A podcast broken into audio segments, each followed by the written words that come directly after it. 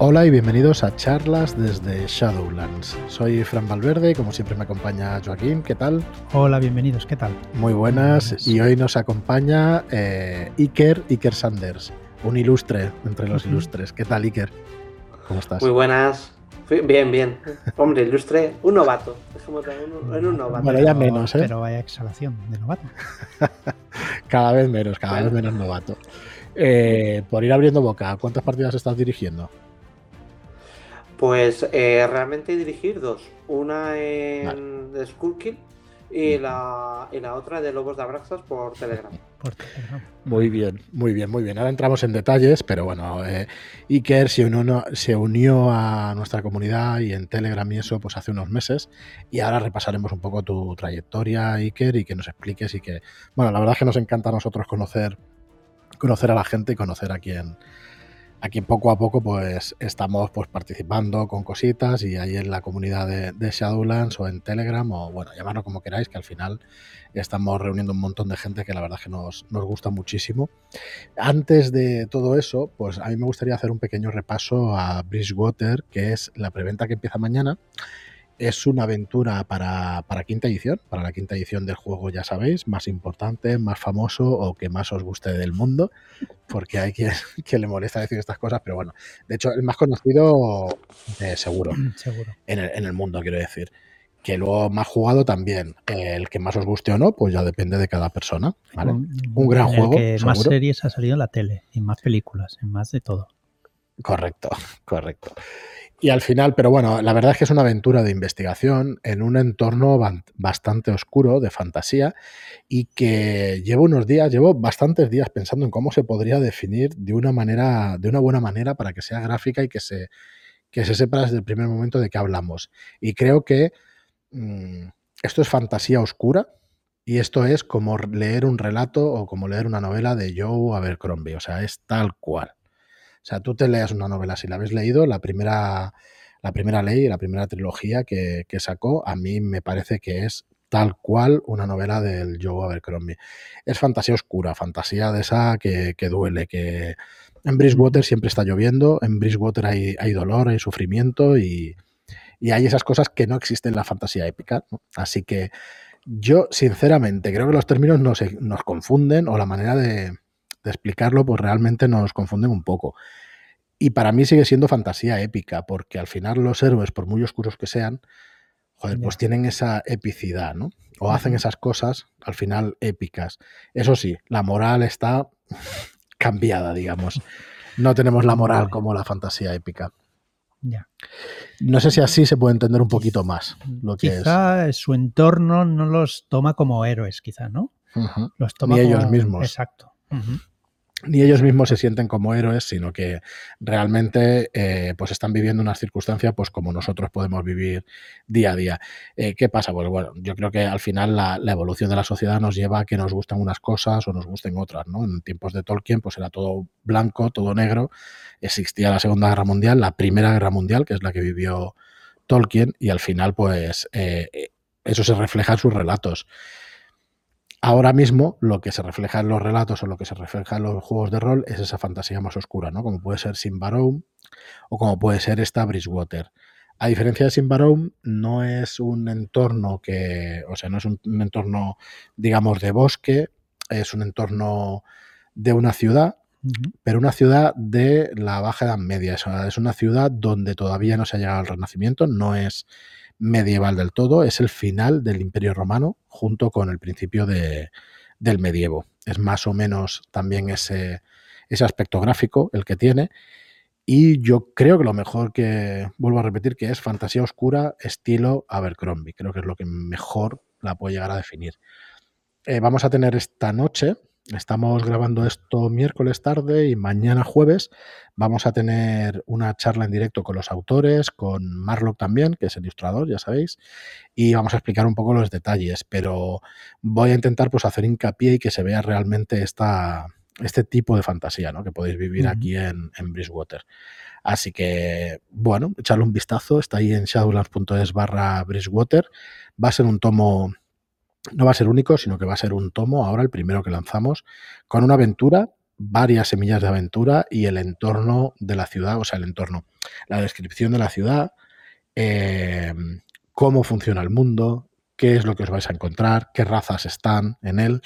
Y todo esto es lo que vais a encontrar en Bridgewater. Además de los mapas de Calmujo, que yo creo que es un valor añadido más que interesante. Muy interesante. Y que tenemos planes a futuro para ellos, pero bueno, ya os iremos contando. Y que además pretendemos desarrollar pues, a través de Shadow Shots y a través de, de algún volumen más. Em, esto es un escenario, pero no es un escenario de campaña al uso, ¿vale? Vais a encontrar una aventura, semillas de aventura y la descripción de una ciudad y de un mundo. Pero no va a ser tan completo, o sea, lo vamos a ir desarrollando a lo largo de varios capítulos, ¿vale? Pero que van a tener eh, entrelazamiento entre ellos, pero no es una campaña, ¿vale? Que tal cual. Así que, bueno, espero que mm, esta noche pues, nos acompañéis y podamos daros más detalles y además que veáis imágenes, pues que será a través de, de YouTube y tendréis ahí toda la información. Y nada, disculpa Iker, que yo me nada.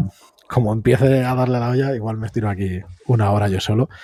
Eh, luego hablamos un poco de Bridgewater y de lo que tú piensas sobre él, porque la verdad es que no sé si te gana alguien en entusiasmo, ¿vale? Lo primero que quería decir. Yo te lo agradezco muchísimo. Seguro que sí. hay- eh, somos 700, casi 699. 799. No pasamos de ahí. No hay manera ¿eh? de pasar de, de los 700. Hostia, la verdad es que parece coña, parece que esté hecho a posta. Ujú. Sí, sí. Que no se Subió suba. hasta 700 en nada, pero ahora ya se ha quedado ahí estancado. Hay sospechosos, hay sospechosos. Sí, Hay alguno. Me parece que Sirio es el más es el más sospechoso de todos. Sirio pasa Pero muy- "Ya soy yo. No, no, si algo me ha enseñado el rol es que muchas veces el que parece que es, es el que no es. Es el que no es, efectivamente. Exacto. Bueno, explícanos un poco. Si quieres, empezamos como empezamos con todos los invitados, que nos expliques un poco eh, cómo empezaste en esto del rol.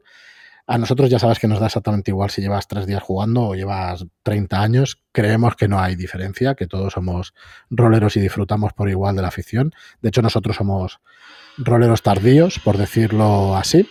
Disculpad si se oye algún ruido, que estamos aquí. Los vecinos tienen obras. No sé si se cuela mucho. ¿Tú escuchas mucho ruido? No, Vale, mejor. Eh, pues como os decía, ¿no? Que nosotros, de hecho, somos roleros tardíos. Sí. Igual hace 8, 6, 8, 10 años que estamos jugando al rol. añitos por lo menos, sí, por ahí. Pero bueno, jugando, luego haber leído y haber tenido cosas sobre rol desde siempre, ¿no? El tema fantasía y todo eso también. Y bueno, ¿cuál es tu caso, Iker? Explícanos un poco.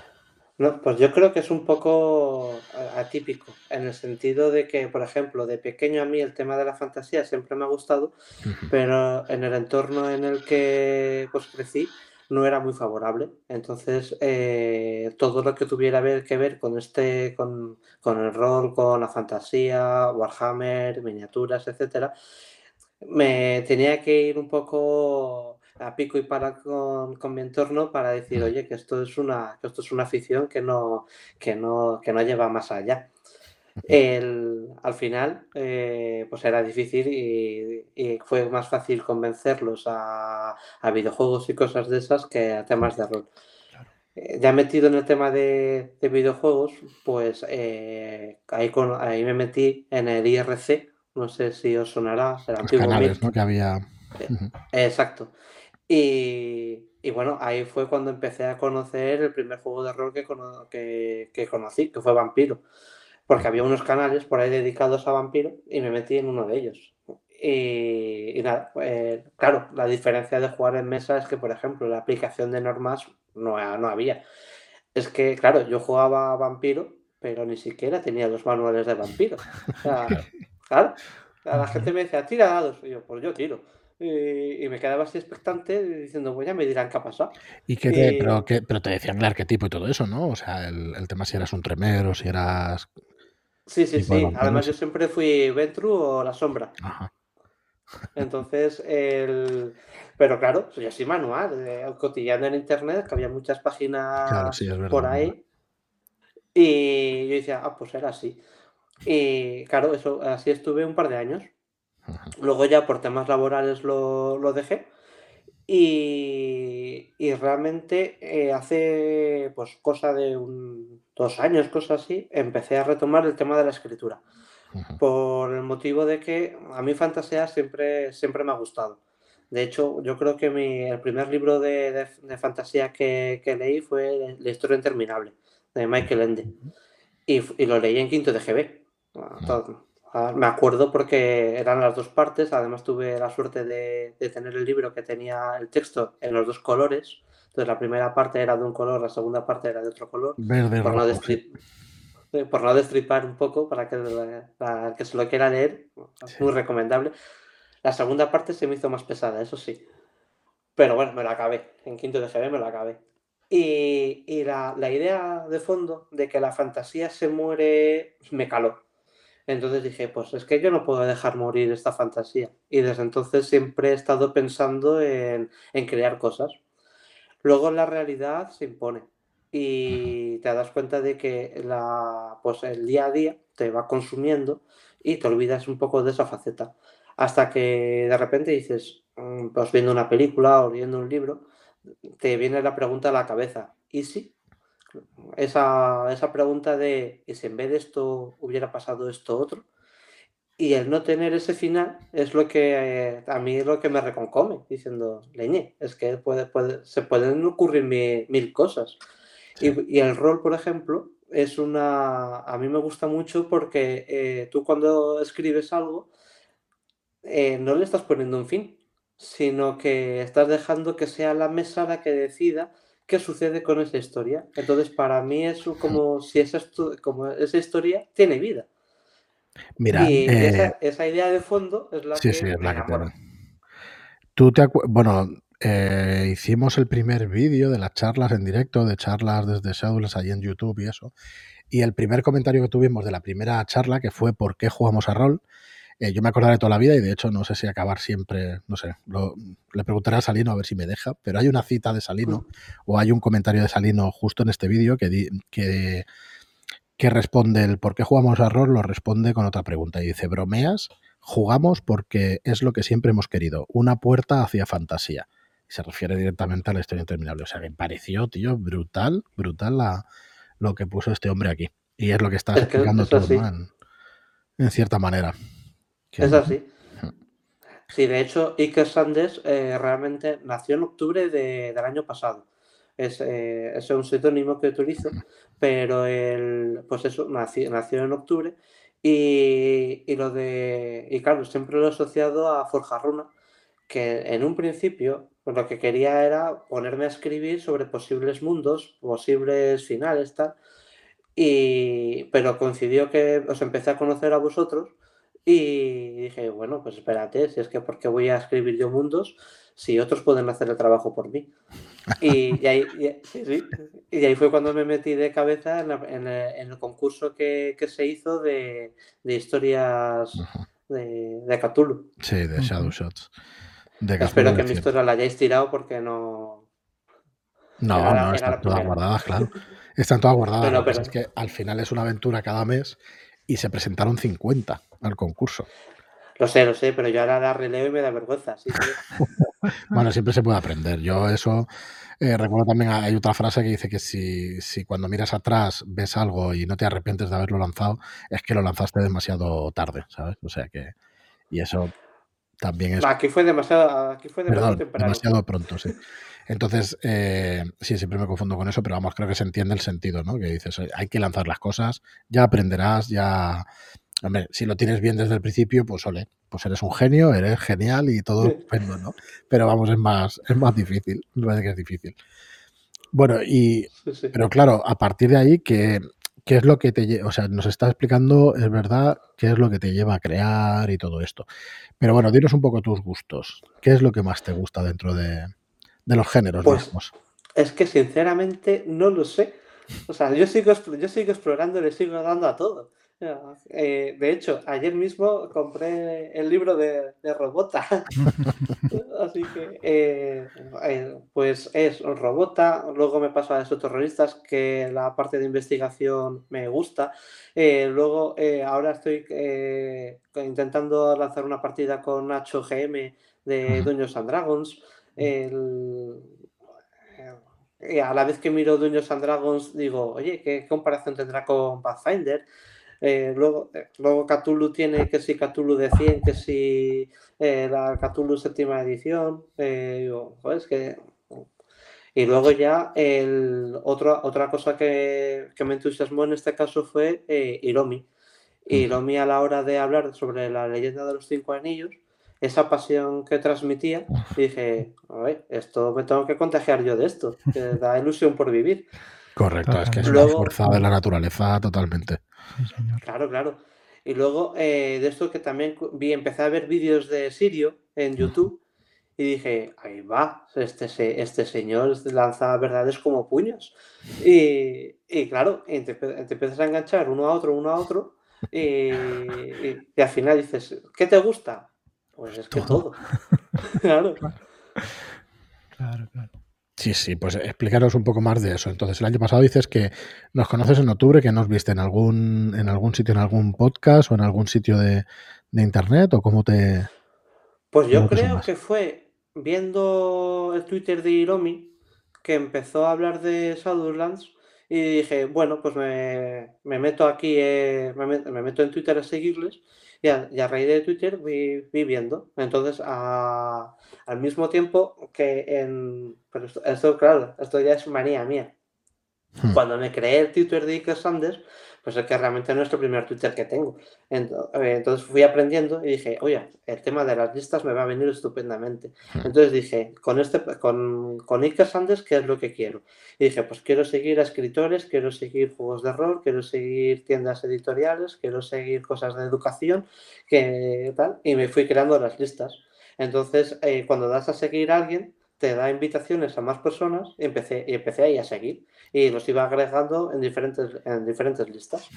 Y yo creo que a raíz de ahí fue el que, el que me metió.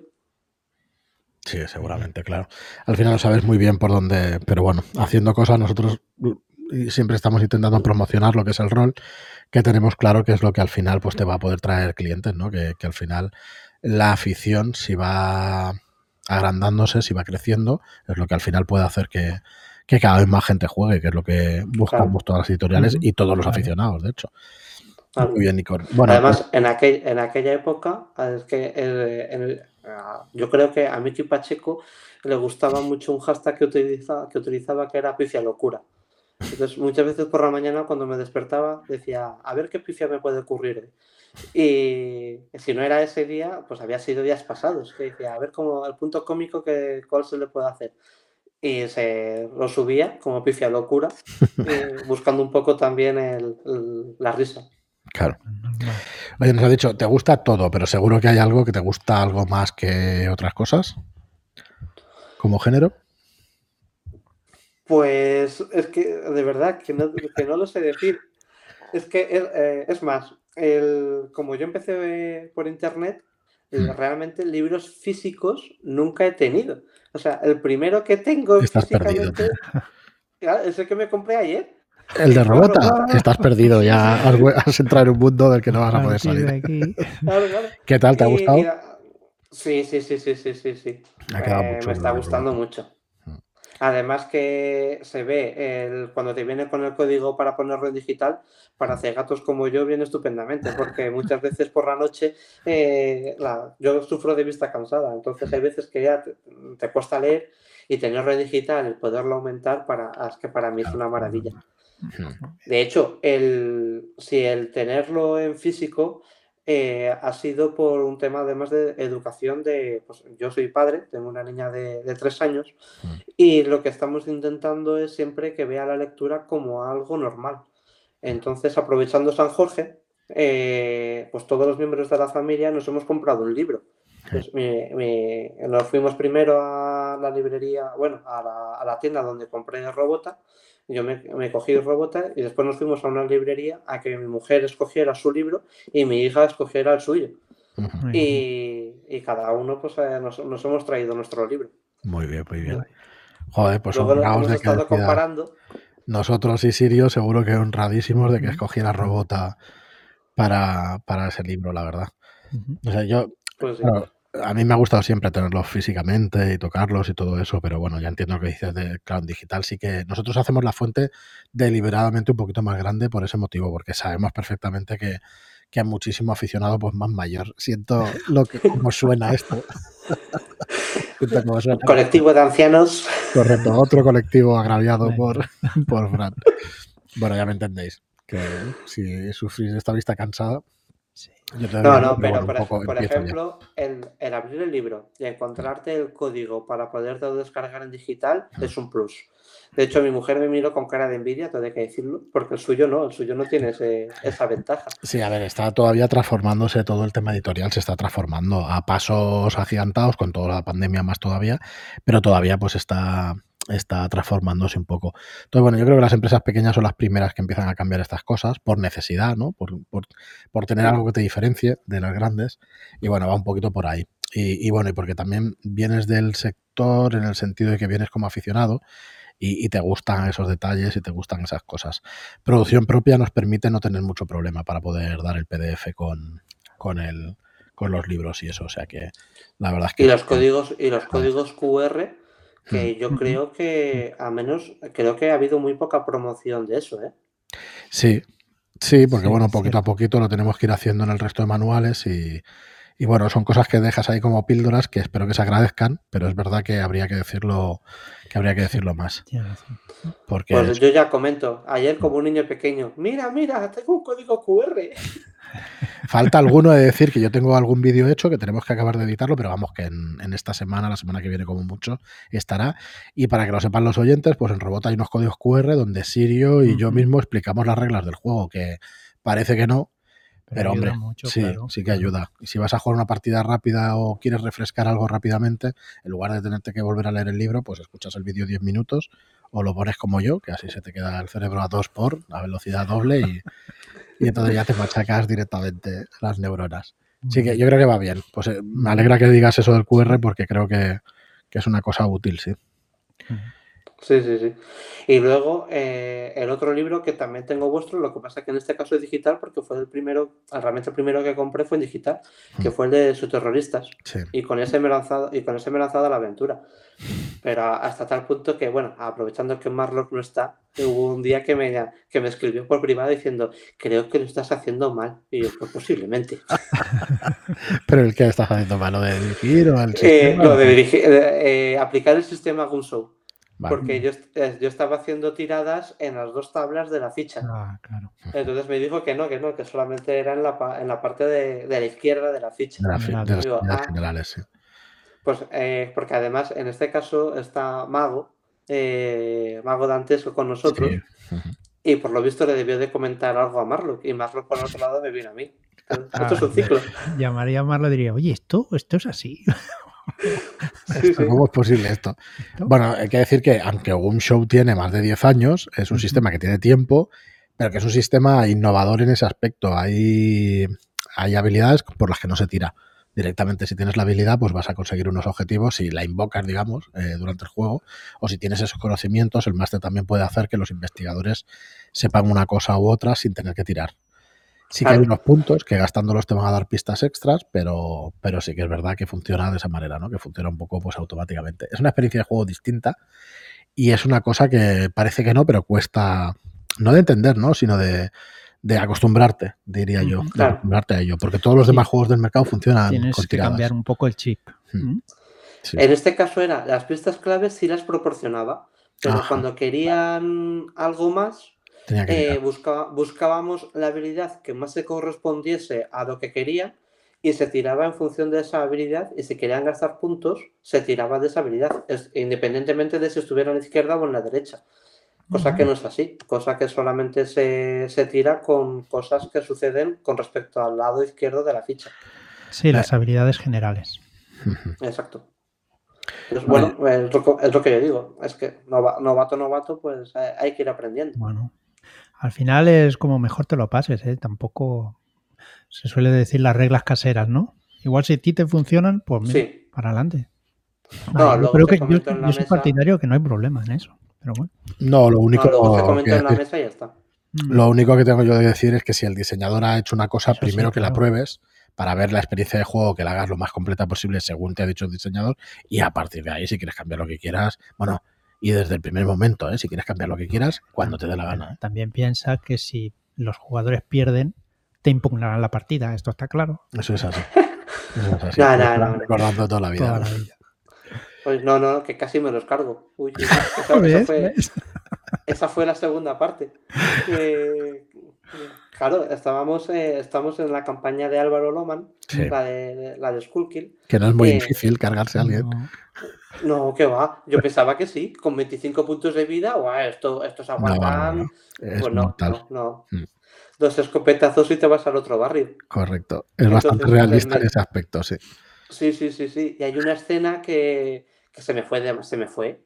Que dije, bueno, da igual, al malo da igual ponerlo lejos que ponerlo cerca. No, no, no da igual. no. Pues no da No da igual. igual, ¿no? No, no, no. Lo del bocajarro, Exacto. Es, es mortal, esa regla es mortal, ¿eh?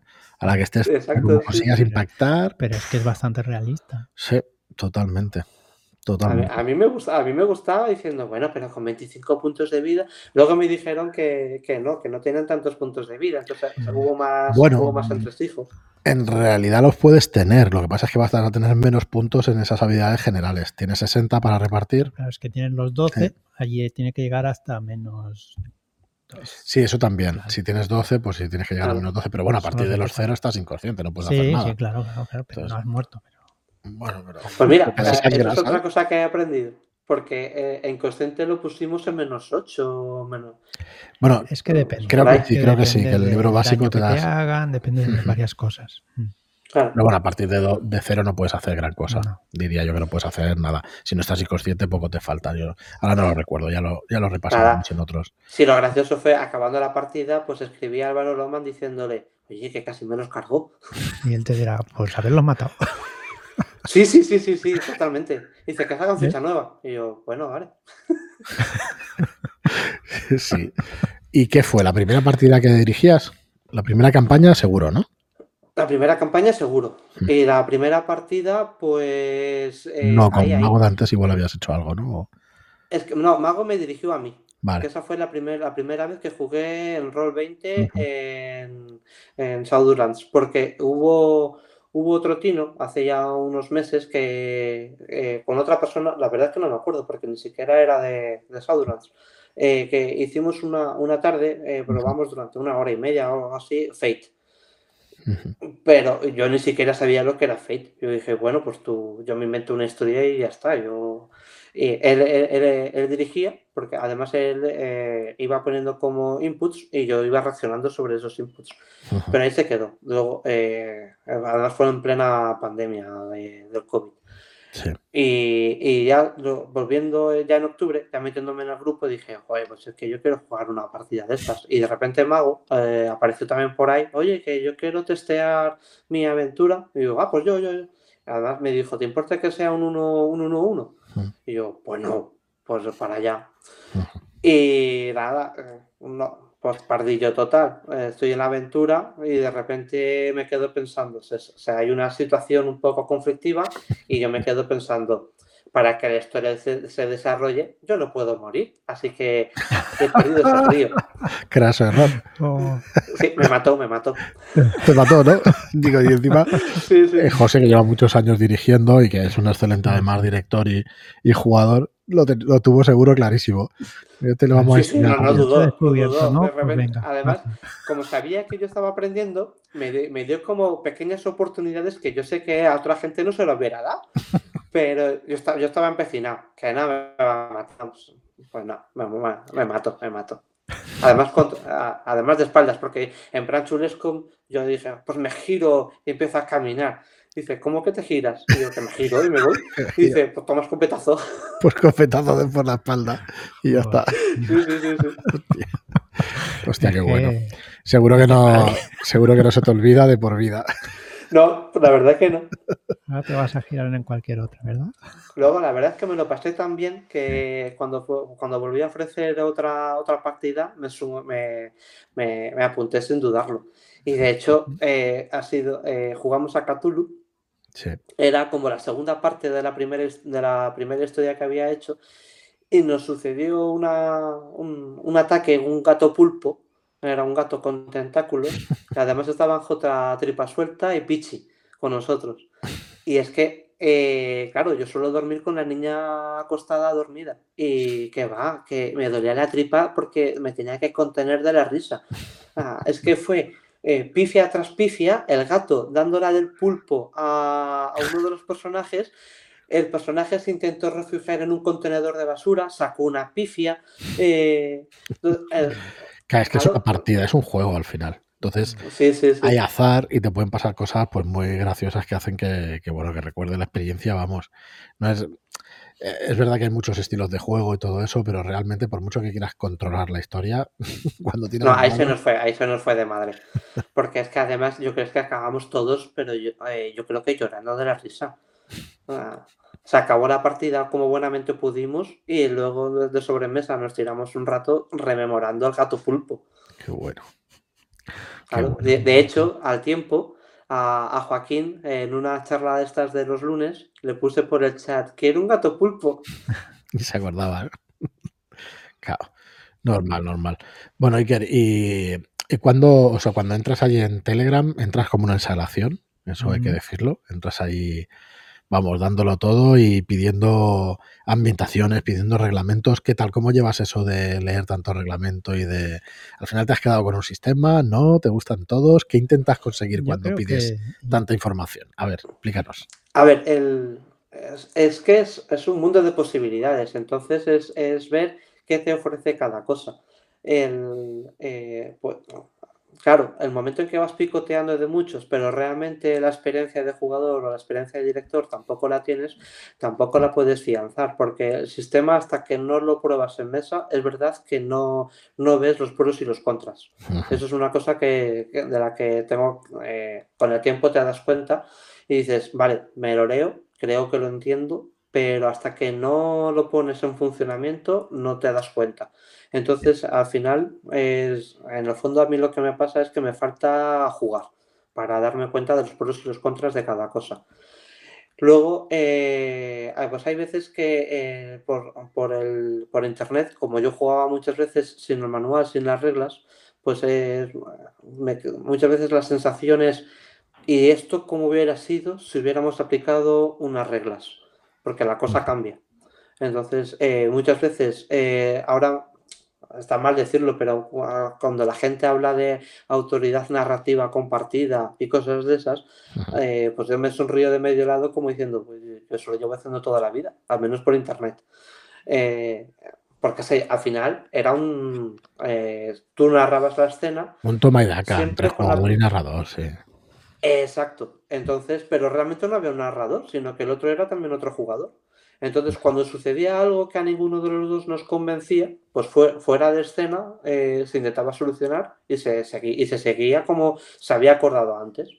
Entonces, ahora encontrármelo en sistemas como que eso es lo que se debe de hacer y todo eso, pues es un poco contradictorio porque me quedo pensando, pero si en los 90 ya se hacía. Sí, bueno, de hecho corre un dicho también por, por el tema rolero que dicen eh, que las mecánicas están todas inventadas y que las inventó Greg Stafford. O sea, que ese hombre sabía de mecánicas todo lo que había que saber y más. Cuando te lees Pendragon, que es un juego que tiene 30 o 40 años, empiezas a ver cosas y mm, es un, es un sistema de 100 con un o sea, con mecánicas que hacen que tu personaje pues tenga que rolear los sentimientos que va a tener y las virtudes, los defectos que tiene el caballero. Y eso es una cosa indie, prácticamente, ¿no? Y joder, lees eso y dices, hostia, si esto está hecho ya hace 30 o 40 años. Así que sí, estoy un poco. es verdad que la evolución te permite eh, mejorar apuntes. Por ejemplo, con el tema de la cordura de Bridgewater, pues esa mejora, pues posiblemente sea una mejora de lo que se estableció con Cthulhu cuando se escribió Cthulhu. Pues que evidentemente la, sociedad, los conocimientos eh, totales avanzan. Y con eso, pues eh, se puede claro, especificar. De juego, que se haga un poco más cortas con el mismo sabor. O... Yo también ahí mezclo muchos juegos de mesa, ¿no? Joaquín, que nosotros hemos jugado. Y ahí se nota los juegos con un sabor más añejo, con reglas más antiguas o con reglas más modernas. Ahí se nota bastante. Claro. El, tema de, ostras, la experiencia de juego en un juego de mesa, en un wargame, por ejemplo, de 6 o 8 horas, hoy en día hay wargames de 2-3 horas que te van a dar exactamente la misma experiencia. Y yo entiendo a la gente que pueda decir que no y tal, pero vamos, les invito a que lo prueben porque es que jugar un juego moderno, a ver si me sale durante la conversación, me acordaré, de un juego que acaba de salir que, que, se representa la Segunda Guerra Mundial, que claro, no vas a jugar cada batalla por separado, pero sí la experiencia global y sigue siendo un juego, o sea que pueden haber situaciones distintas de las de la realidad, pero realmente, ostras, estás en tres horas pues jugando una Segunda Guerra Mundial que era impensable. O sea, hace 10 años era impensable jugar una cosa así. Creo que en el rol puede llegar a pasar también, en muchos sistemas y en muchos modos. Sí, o sea, hay veces que se tira hacia lo simple eh, y hay otras veces que se prefiere una, una cosa más compleja. Entonces, yo siempre, eh, yo por mi manera de, intentar jugar, yo tiro más hacia lo narrativo. Entonces, por ejemplo, con el tema de Dungeons and Dragons, el tema de los combates, pues es verdad que eh, hay veces que te quedas pensando, pero si es que llevamos cuatro tiradas y ya sabemos que el lobo, por decir un bicho, va a morir. Entonces, ¿qué más te da seguir haciendo tiradas o decir, oye, pues muere? Ya está. Entonces, pero eso, claro, también va mucho en función del director y de la partida en sí. Porque de la mesa de juego.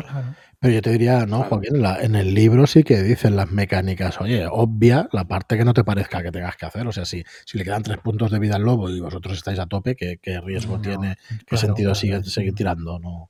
Es que ya claro, pero en eso tiene que estar de acuerdo la mesa.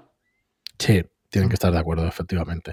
Yo eso lo veo básico. Si hay personas en la mesa que quieren jugar otra cosa, claro. pues oye, hay que tirar hasta el final. Hay que ponerse de acuerdo. No es que haya que tirar hasta el final, ni al principio, ni nada. Hay que saber a lo que está jugando, hablarlo y ya está. Porque, porque es importante. Para, pero en, en, ese, en ese tema en concreto hubo, creo que fue Sirio, el que mm. estuvo hablando de las disonancias. No, perdón, no fue Sirio, fue Black Tempest. Uh -huh eh, que en, su, en un podcast empezó a hablar de las disonancias de, entre jugadores, mesas y juego. Porque también hay veces que el juego crea disonancia entre lo que van buscando lo, los, los, que van a jugar. Claro. Muy bien, o sea que no nos vas a decir juego preferido. No, pero yo creo. Ahora, ahora te pregunto dale, dale, yo. ¿Y Lobos de Abraxas? Porque como no tenías bastantes sistemas ni juegos, dices, pues voy a hacer algo yo también, ¿no? La culpa, vale, la culpa fue de Marlock. ah, claro, claro, vamos a repartir. Eres bien, como bien. nosotros, sí, sí, sí, vamos dando la yo, a él, vale, bien. Yo voy lanzando dagas. eh, no, pues eh, Marlock en el... Hubo una vez que subió un vídeo de una cajita que él tiene sobre, con las fichas de Dark Sides y fue en plan de mirar, mirar lo que yo tengo. Y yo me quedé pensando, tú tendrás eso, pero yo dame un mes que tengo otra cosa.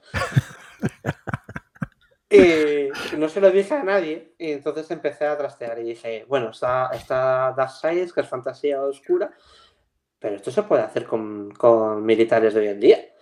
Y, y me puse a ello y dije, bueno, pero es verdad que el sistema no es mío, la idea tampoco es mía, etcétera, etcétera. Entonces me puse en contacto con, con Cero y le pedí permiso. dije, oye, ¿te puedo calcar el sistema? Mm. Me dijo que sí, que sin ningún problema.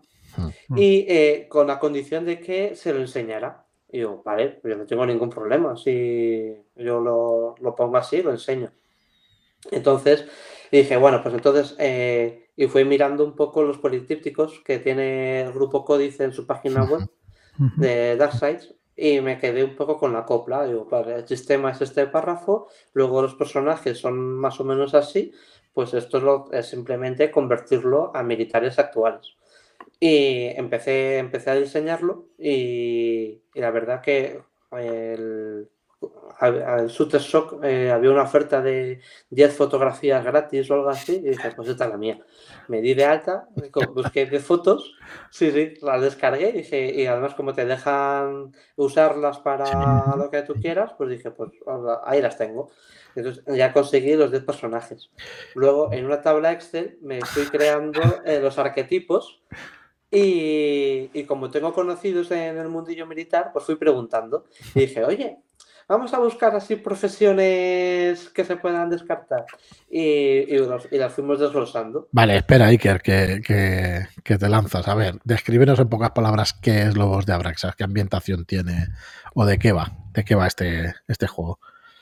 Pues eh, realmente es la, idea era coger eh, Dash Sites y transformarlo a militares de hoy en día, operaciones especiales. Del tema de Black Ops, que yo no sé muy bien qué significa Black Ops, operaciones especiales negras, no sé qué coño es, pero supongo que serán cuerpos o fuerzas especiales, ¿no?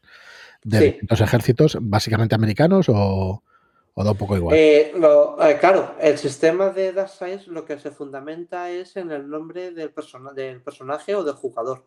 Entonces, una de las, de, las dificultades que tuve fue intentar conseguir que todos los jugadores eh, su, nombre tuviera tres letras. Porque son tres letras, son tres vidas. Correcto. Entonces, hay, hay uno de ellos, que es el, el paracaidista rescatador, que que, me quedé diciendo, leñé, y esto en, castellano es que no tiene traducción, porque el, eh, sí, en Estados Unidos se le llama de, Paradus, de Jumper, mi, pronunciación es penosa, pero en castellano, no, a menos en España, no tiene, se le llama PJs, pero claro, no podía poner el PJ, porque todo el mundo se, ¿y esto qué es? Entonces, pues, dije, pues es nada, pues este se queda en inglés. Y es el único que, el nombre lo tiene en inglés. Y volviendo al tema, pues son diferentes. Está en el boina verde, tienes el francotirador. Luego se hizo, se hizo también la distinción entre un francotirador y un tirador selecto, o un tirador de apoyo, mejor dicho. Luego tienes al guía canino, que lleva con su perro. Eh, también tienes al zapador anfibio o al zapador, a otro tipo de zapador, que se, diferencian, sobre todo se diferencian en la mochila, en lo que son capaces de, llevar en la mochila y con ello eh, habilidades diferentes. Y luego tienes los sanitarios, eh, tienes el, el, paracaidista, el paracaidista rescatador y luego tienes el sanitario de combate. En total son 10 arquetipos, son como 10 fichas entonces, eh, cada uno, cuando se va a empezar la mesa, eh, cada uno escoge una ficha y eh, la propia ficha te pone las normas. pues esta son, llevan dos mochilas, la mochila de vida, por decirlo así, y la mochila de combate. En la mochila de vida tú escoges tres o tres, cuatro objetos y en la mochila de combate pues los tres, cuatro objetos. Estoy hablando de memoria. y con eso pues el director nos lanza una misión. Y siguiendo un poco el sistema de Darkseid, pues es el toma y daca y a ver quién sobrevive. Ahí estamos en Telegram. Yo estoy jugando con él. Anda, ya, acabáramos. Yo no me acordaba, es verdad. Me lo habías dicho, pero no me acordaba. ¿Y que, pero, pero, no has muerto todavía? No, yo, voy al, final de todo. Yo llevo el dron y, ir para ir, que ya os lo encontraréis. No, no, lleva, lleva el veterano del grupo. Mm, y la verdad es que cuando, cuando ves las eh, cuando ves cómo la gente se mete en el personaje, a, mí me gusta muchísimo. Isabel, Isabel lleva a la francotiradora que se se ha basado en, eh, en, Salvar al soldado Ryan, creo que es la película, el, soldado este que cuando disparaba lanzaba un, rezaba un salmo primero. Sí, es Salvar al soldado Ryan, sí. Pues es que lo narra tal cual. Además, te, pone lo que quiere hacer, luego te pone el salmo y, luego dispara. te y, dispara. Hostia. Después no le da, pero Quitando una tirada, le han salido unos headshots increíbles. Sí, sí, sí, es cierto. O sea que tienes ese juego que es verdad, yo recuerdo verlo ahí en el, en el Telegram de Códice, un grupo creativo que también tengo un Telegram, que, lo pusiste allí en libre descarga, es un juego totalmente gratuito, ¿no? Es un, sí, sí, sí, sí, ah, Claro, como realmente el sistema no es mío, pues eh, hablándolo con cero, eh, fue una de, oye, pues mira, es que Size tiene esta licencia, pues simplemente se, se utilizó la misma licencia. Muy bien. Entonces está puesto tanto en, eh, el Twitter, en, en, la parte de hilos, eh, en, el grupo de códice también se subió hmm. y, en el grupo de Shadowlands creo que también lo llegamos a subir. Yo eso ya no me acuerdo, no se está subido. Si no está subido, te invito a que lo subas, pero vamos. O, al, menos, al menos el enlace. El enlace al Twitter donde está para pues, eso está, seguro. está puesto. Claro. Y si no tengo mal entendido, pues también estás por ahí trasteando alguna cosa especial con Marlock, eh, con, con Roll20. Sí, claro, eso yo creo que ha sido la segunda parte. Primero fue Lobos de Abraxas y, y después, el, pues a, claro, pues fue a, no llegó al mes. Eh, vosotros eh, hicimos una reunión entre Marlock, mm. Fran y yo en, el que vimos de poder hacer algo. Y, pero claro, de lo que acordamos en esa reunión a lo que ha surgido no tiene nada que ver. ya lo sé, ya. No sé, hemos ido, pero a, otro, a, otro mundo. Bueno, y, y creo, que la primera aventura se llama Dinero Sucio. Pues Dinero Sucio creo que hemos hecho, si no hemos hecho seis borradores, no hemos hecho ninguno. Pero es que cada borrador, el trasfondo que tenía era completamente diferente. Estás ahí experimentando. Yo por, por explicar someramente por encima, pero me gustaría que estuviera Marlock y otro día se puede explicar más en detalle. Pues es una aventura, eh, es una aventura, pero en la que estáis haciendo con ese trasfondo de operaciones especiales y tal. Quizá las aventuras no están tan militarizadas como otras, por lo que yo sé, porque todavía no he visto cosas definitivas y tal, pero sí que es verdad que habéis estado cambiando el sistema de tal manera que la ficha no se parece ya en nada y de que hay mecánicas que es mucho más fácil y mucho más recomendables y así creemos que se quedará en la versión final que se pueda jugar únicamente por rol 20 o que se pueda jugar más fácilmente por rol 20 porque hay una mecánica de dos blancos, dados negros y todas estas cositas que ya con Marlo pues ya explicaremos un poco más en detalle. Creo que puede, o sea, es un juego adaptado directamente a rol 20 con experiencia online que creo que que es hacia donde va mucho del mercado hoy en día, ¿no? Que con el tema de Roll20, partidas online y, aparte de la pandemia, que claro, nos ha tocado a todos y pasa esto, pero creo que ahí estáis muy acertados llevando ese tema hacia esa parte, o sea que no, va a ser una cosa que saquemos, digamos, como editorial em, en físico, porque, porque la mecánica pues es para jugarla de esa manera, ¿no? Y, realmente eh, tiene esa peculiaridades y esa cantidad de dados que en Roll20 pues puedes automatizar y hacerlo más. De hecho, el addon, el addon ya está hecho. Lo ha hmm. hecho Mau. Lo sé, lo sé. sí lo he visto. Eh, eh, además es que, eh, claro, dependiendo un poco de, si llevas chaleco, de si llevas casco, de el típico de el tipo de chaleco que lleves, o si tienes una cobertura, o si no tienes una cobertura, o el arma que utilizas o el arma que utilizan contra ti. Todos esos factores se intentan reflejar en la tirada de esos dados blancos o negros. y claro, realmente al final el addon lo que te viene a decir es, bueno, en ataque, ¿cuántos dados blancos utilizas? ¿Cuántos dados negros utilizas? En defensa, ¿cuántos dados blancos utilizas? ¿Cuántos dados negros utilizas? Y te da el resultado. Claro, eso simplifica el, combate de una manera bestial. Entonces, no te eh, consigues. La, la, idea era intentar no salirte de partida calculando muchas opciones. Es tener esas opciones, pero sin salirte de partida. Lo cual es difícil, hay que hacer muchas pruebas de juego y ver cómo funciona y todo eso, pero bueno. Y ahí estamos, ahí estamos. Correcto, correcto. Estáis ahí probando y eso, y de hecho ya lanzaréis mensajes a ver si alguien quiere probarlo y todo eso cuando esté un poco más cerrado.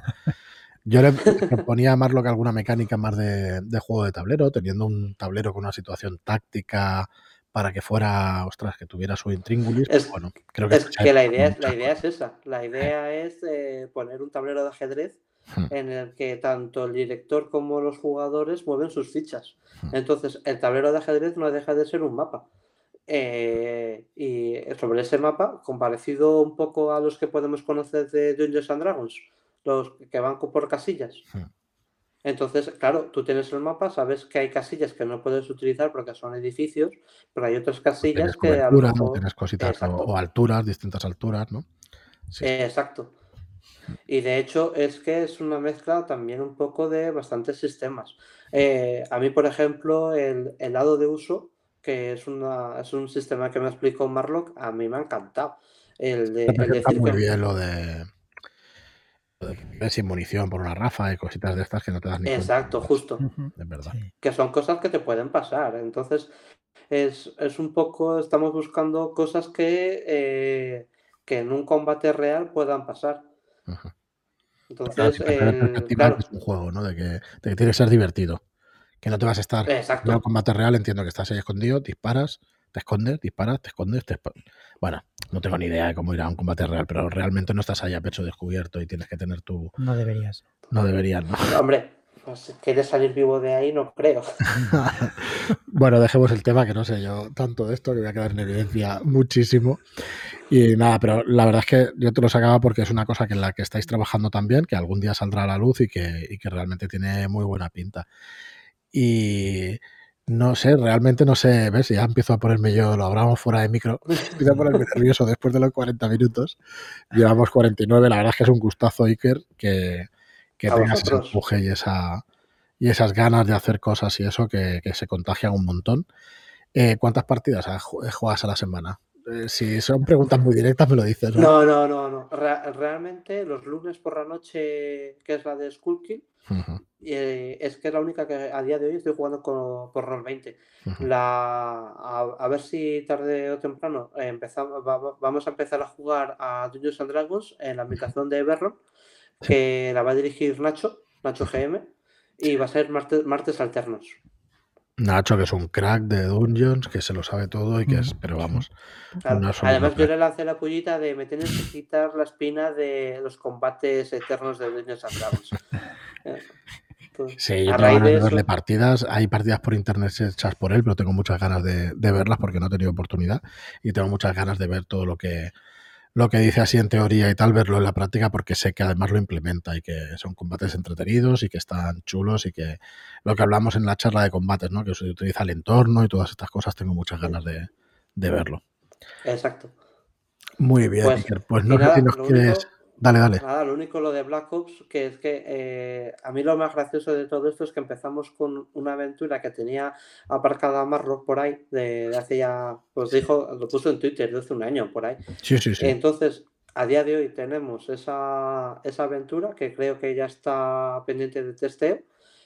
El sistema hay que testearlo porque nos falta mucho testeo del sistema, pero así como borradores creo que tengo lanzados cinco borradores más.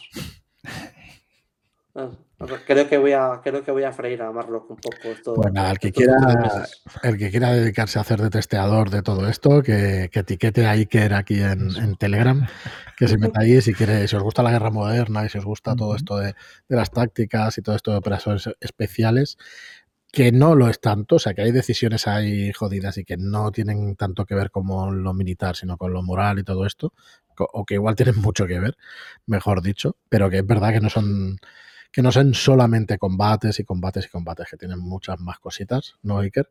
Ahí hay decisiones. No, de, de hecho, una de las premisas que tengo a la hora de escribir la aventura, que eso es una cosa que he aprendido gracias tanto a Cero. Como a Marlo. Porque, claro, estos meses he estado, bueno, con Cero hablé una tarde entera, he aprendido un montón de él. Eh, Abraham Castro Cero. Y con Marlock, pues es que nos, hemos mandado ya audios de, cuatro minutos, o sea que las, conversaciones han sido largas. un podcast. Sí, sí, sí. Y, la verdad es que gracias a ellos dos he aprendido, estoy aprendiendo muchísimo. Y claro, una, una, una, la fase escritor, tú cuando escribes desde el punto de vista escritor, tú desarrollas una trama que es más o menos lineal.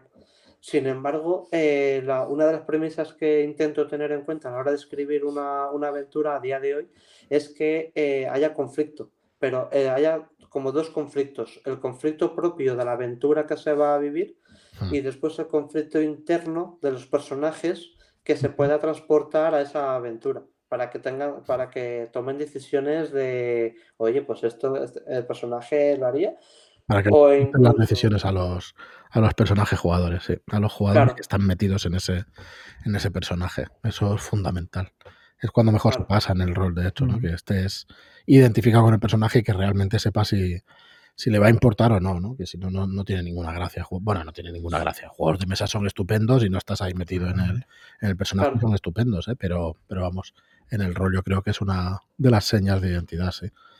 Pero claro, yo creo que en este mundillo yo estoy aprendiendo todavía, o sea, que no... Aprendemos todos, y que eso por descontado. Aprendemos todos y vamos poco a poco pues, haciendo cosas y eso, pero la verdad es que, no sé, muy... Eh, te llenan mucho, la verdad, todas estas cosas. Bueno, pues no sé si te queda algo que nos quieras explicar. Yo lo vamos a dejar aquí para tener oportunidad de que te vengas en algún otro programa y que podamos explicar más cositas. Cuando queráis. Para mí es un placer. No, no, y para nosotros, para nosotros, también, para nosotros igual.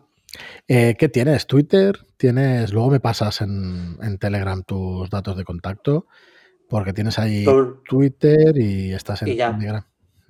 Estás aquí en el grupo. Lo único que tengo es Twitter. Pues perfecto. Fácil entonces para, encontrarte. Oye, ¿por qué, por qué esa cantidad de encuestas en Twitter? Eh, porque soy curioso. Y fíjate, yo preguntando aquí, sacándote y tirándote de la lengua. No, no, pues eh, a ver, por un lado me gusta también saber un poco eh, lo que piensa la gente, por, curiosidad. Eh, y luego por también buscar qué, pues eso, qué experiencias ha tenido la gente.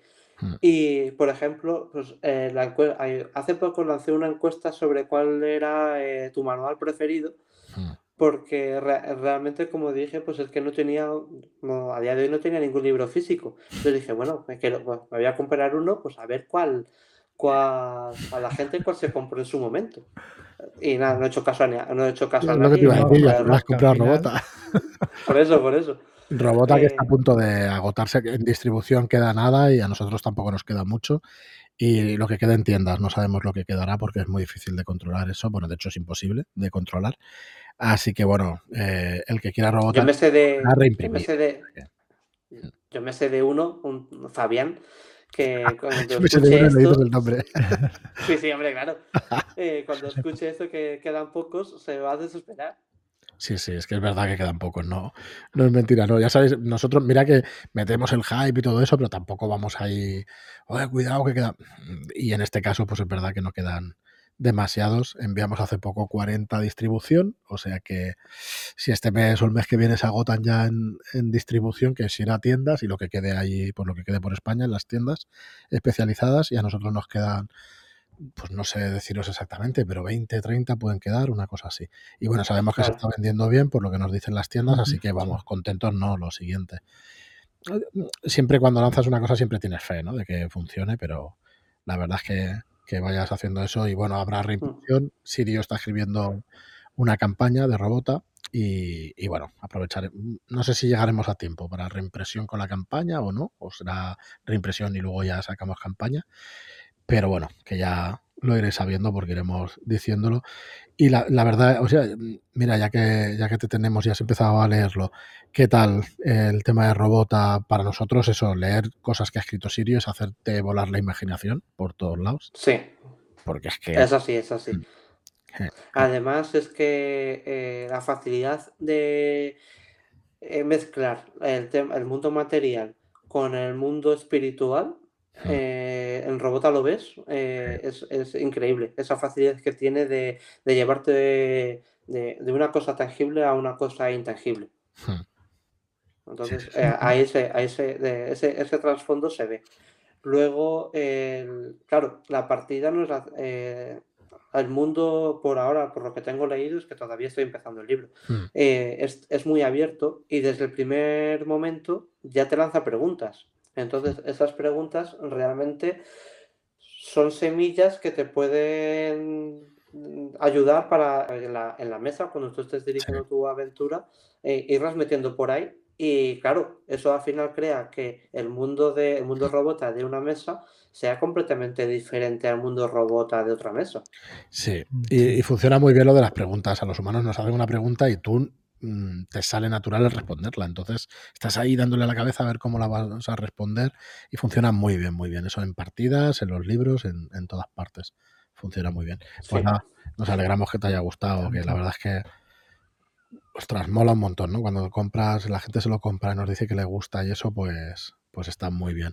El feedback, incluso el, negativo, que, que, sea fundamentado, que tampoco es decir que esto no vale porque no vale, pues no decir otra cosa, pues realmente no vale para nada esa opinión, lo que tienes que hacer es fundamentarla y, eso nos sirve mucho pues para animarnos y para ver por dónde por dónde ir haciendo, ¿no? Y ir editando cosas que la verdad es que interesen a la gente, porque el que piense que se editan cosas solamente para vender, claro, ese es el fin último, pero en realidad lo haces para que interese, ¿no? Porque es que si no, es que hoy te van a comprar, pero mañana no, no tiene mucho sentido. Pero bueno, pues nada, Hombre, sí, lo único, eso, que, que, la gente se pase por el canal de Telegram, que ahí siempre hay, hay vida. Pues sí. Sea a la hora que sea, a las 2 de la mañana hay vida. Es increíble. Lo de Telegram un poco nos supera a todos, pero bueno, ahí y Y a toda la gente que me no he podido nombrar o se me ha olvidado nombrar, pedirles disculpas de antemano. Pero es, que, es, que, es que son muchísimos nos pasa también a nosotros, ¿eh? que hablamos de gente y eso y yo siempre pienso, ostras, pensarán que nos acordamos de todos y, es al contrario, te acuerdas, pero claro, no puedes ni en un programa ni en 20 programas acordarte de todo el mundo o siempre, pues, tener las palabras que se merecen, ¿no? Cada, uno es difícil y, es verdad, es verdad lo que dices, que, no sé, es, es una pasada. Bueno, yo a veces lo digo, eh, hay 700 personas, bueno, 699, porque hay alguien que se dedica a sacrificar. y va echando gente. Y va echando gente, cada vez que llegamos a 700 caen dos o tres, no sé cómo lo hacemos. Eh, y iba, iba, a decir, ah, sí, que de vez en cuando digo estadísticas de, de cómo va el canal de Telegram. Pues un poco para que lo sepáis, los que participan escribiendo fluctúa entre 130 y 150 personas, que es mucho, los que escriben, pero es que los que leen son cerca de 500 personas. O sea, eh, hay estadísticas enteras que te dicen si entran en el grupo y si lo leen, ¿no? No, te dice quién y qué mensajes, ¿eh? O sea, que eso es privado, pero sí que te dicen, bueno, pues hay 497 miembros que leen que leen el chat o que están al día. Entonces ya indica pues el volumen de interés que hay, ¿no? Porque aunque hay muchas bajas, pues hay muchas más altas y realmente pues 700 personas para ser un, un nicho como es el rol, pues es súper interesante. Ahí se hacen partidas y se hace un poco de todo. Y luego, mm, de vez en cuando, los sábados por la noche, si os pasáis por allí, de vez en cuando hay, hay cachondeo. Cabras, cabras. Sí, hay cachondeo. hay alguna noche que todos estamos como en un... Esto como es como... Como... no lo voy a decir. Con una imaginación desmesurada y venga, todos a, a liarla. Bueno, es una especie de catarsis, ¿no? Como todos a la vez en la misma onda y entonces como que, como que son pocas, cosas un poco raras, pero bueno. Joder, es que me estoy acordando de una que Ramón Lifante, de cuando estábamos con las cabras, de repente se mete, empieza a lanzar GIFs y Baby lo, echa de una patada. Qué risa, tío. Es que eran las 3 de la eran las dos y media de la mañana o algo así. Y de la risotada que me salió, es que mi mujer me dio un codazo. ¿Qué te pasa? Y yo, nada, nada. Nada, nada. Es que fue buenísimo aquello, ¿eh? Justo en el momento y el tío entra allí lo echa. Joder, qué risa, tío. Fue muy chulo, muy chulo. Bueno, Iker, pues un placer. Como te decía, a ver si te puedes pasar un día que venga Marlock también, que podamos tener otra charla y, si te parece o te apetece, pues un día también con Mago Dantes, que, que también es, es, buen amigo nuestro y entiendo que tuyo también, ¿no? Que lo conoces ya de una Pues eh, con Mago, la verdad es que le conocí eso gracias a Shadowlands, pero claro, curiosamente, cada, muchas veces eh, cuando acabamos la partida los lunes, eh, con nosotros está jugando Enric lunes y Akitamaru. Ellos dos normalmente se, se, van un pelín antes porque se tienen que, por los temas de horario. Y, pero, y, y, yo, aunque me tengo que levantar a las seis y media de la mañana, pues muchas veces me quedo hablando con Dantes. Y cuando miramos la hora, Oye, vámonos a dormir, que son las tres. Hostia. Sí, sí. Bueno, lo que tienen estas aficiones así absorbentes, pues la verdad es que complicado. Pero bueno. y, Dantes es un genio figura, ¿eh? Sí, sí, es un crack. Es un crack. A ver si se levantan ya todas las restricciones, podemos viajar por ahí, nos podemos juntar unos cuantos, porque ya hay ganas de, de juntarnos y conocernos en persona. Bueno, nada, Iker, muchísimas gracias por pasarte, que ha sido un placer enorme. A vosotros. Y nada, y nos vemos en, próximos programas. Recordad que mañana tenemos la preventa de, de Bridgewater, que es el día del libro, y, no deja de ser, es un juego, pero es un libro también que, gusta mucho leer, el tema de, los juegos de rol. Así que eh, shadowlands.es barra Bridgewater, del 23 de abril hasta el 14 de mayo tenéis la preventa. Y nada más, muchísimas gracias a todos por pasaros, por escucharnos, por vuestras reseñas de 5 estrellas en iTunes y por vuestros me gusta y comentarios en iVoox. Gracias y hasta el próximo programa. Muchas gracias y hasta la próxima. Nos vemos en Telegram.